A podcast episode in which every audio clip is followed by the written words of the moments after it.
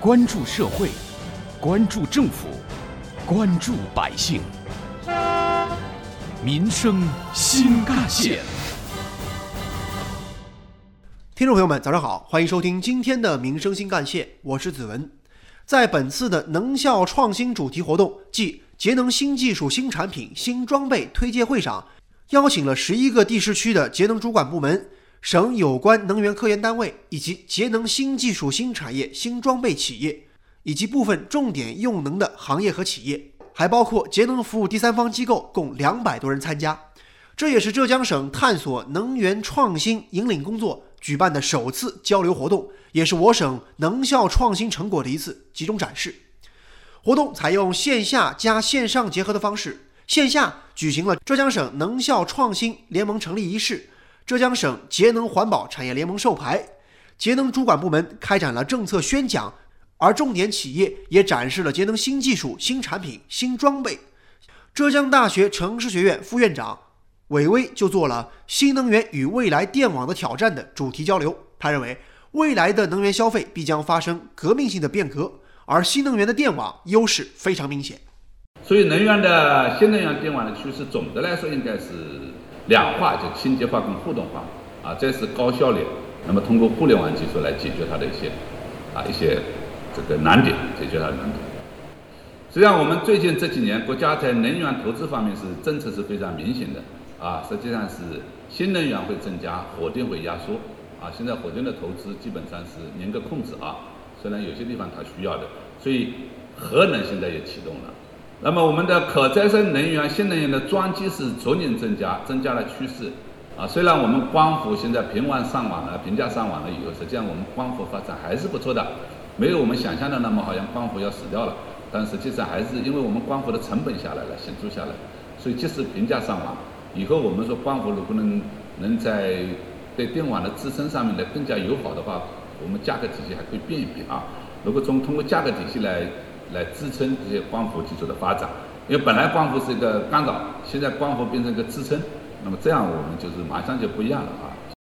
而在浙江省建筑科学设计研究院副院长林毅看来，绿色建筑技术的研究和实践领域未来也大有可为。建筑节能呢，是指在保证民用建筑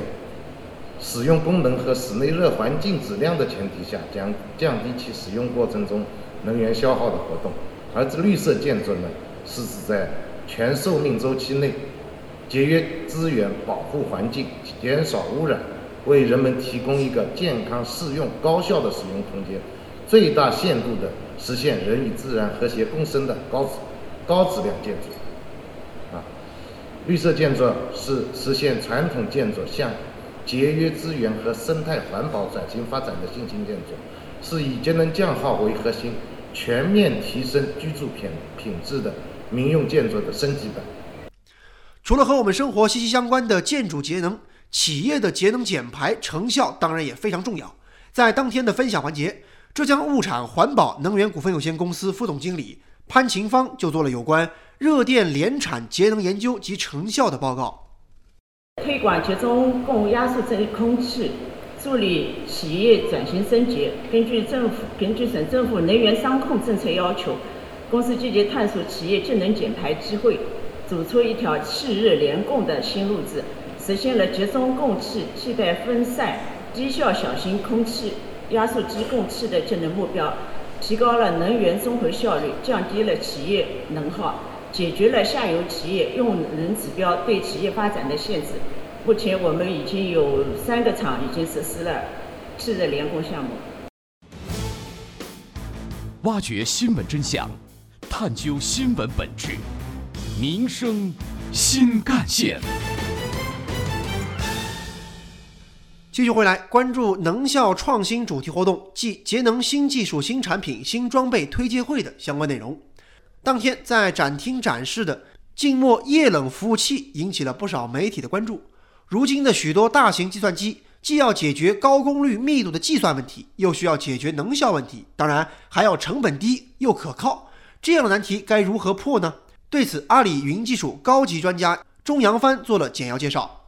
那所谓液冷呢，实际上就是通过我们某种液体啊，比如水啊这种氟化液或者是其他不导电的液体啊，来代替这种传统的。空气呃介质，把把 CPU 内存以及服务器里面 IT 设备里面所有的一些发热部件，都通过呃液体的方式来啊力量带走。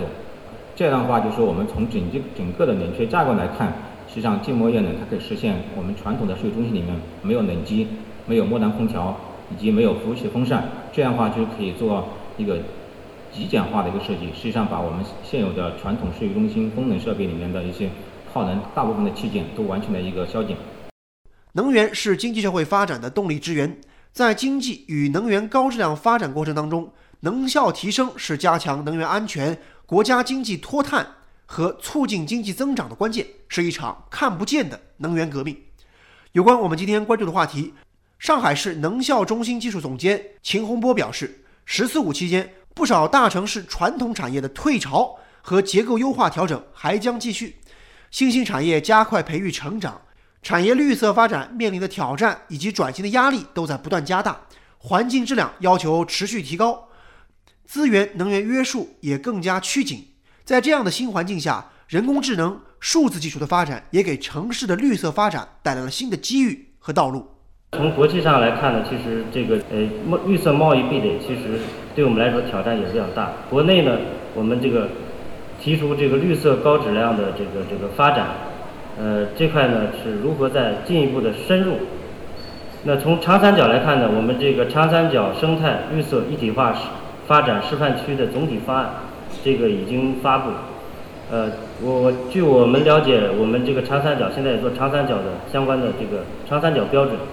包括环保标准，可能这比重也比较大。呃，上个礼拜刚刚是一个我记得机管局的绿色数据中心的评价标准，长三角标准在在杭州开了这个审查会，我们也派了相关的人员来参加。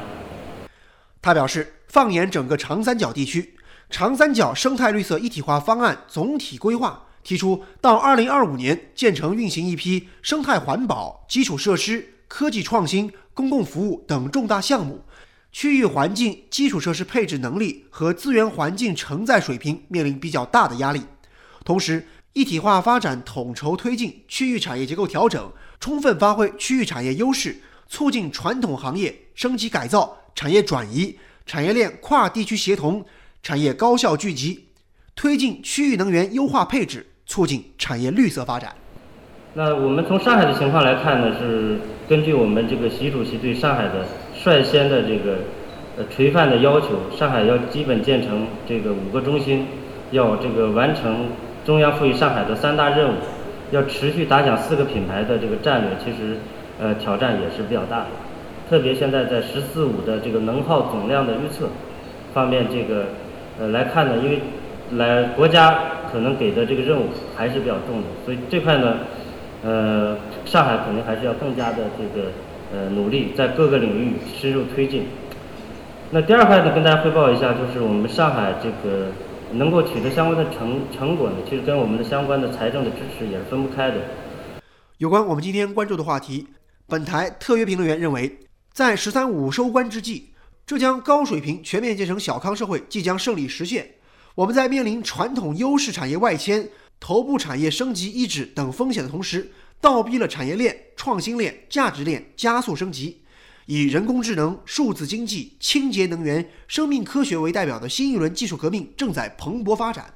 技术创新突破加快，产业发展和城市管理的数字化、智能化改造步伐也越迈越快。智能经济正在成为重要的新经济增长点，为产业绿色发展释放出了更多红利和强大动力。目前，浙江省委省政府已锚定国民经济社会发展第十四个五年规划“二零三五”的远景目标，提出“十四五”要聚焦高质量、竞争力、现代化，发挥制度优势，转化智能效能，打造硬核成果，形成发展优势，忠实践行“八八”战略，奋力打造重要窗口的。系统性、突破性、标志性成果，争创社会主义现代化先行省，全面促进经济社会向创新、绿色、高效驱动转变，扎实迈向高质量发展。好，感谢您收听今天的民生新干线，我是子文，下期节目我们再见。